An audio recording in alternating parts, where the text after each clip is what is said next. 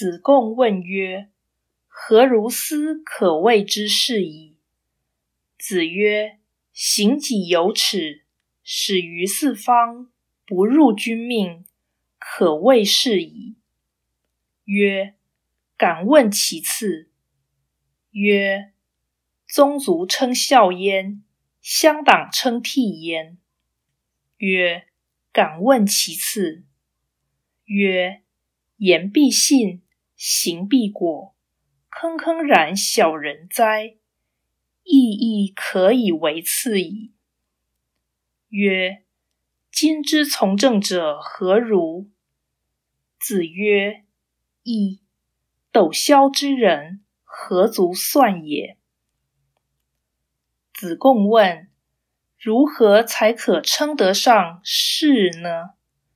孔子说：“行为举止须有廉耻，出使于外邦，能完成君主之命而不失节，这便可称得上是。”子贡说：“我想知道第一点的标准。”孔子说：“宗族都称赞他孝顺，乡里都称赞他孝悌。”子贡说：“我想知道更低一点的标准。”孔子说：“说话有信用，行为有实效，这是心胸不开阔的小人物，但也可以算是低等的标准。”子贡说：“当今的从政者如何呢？”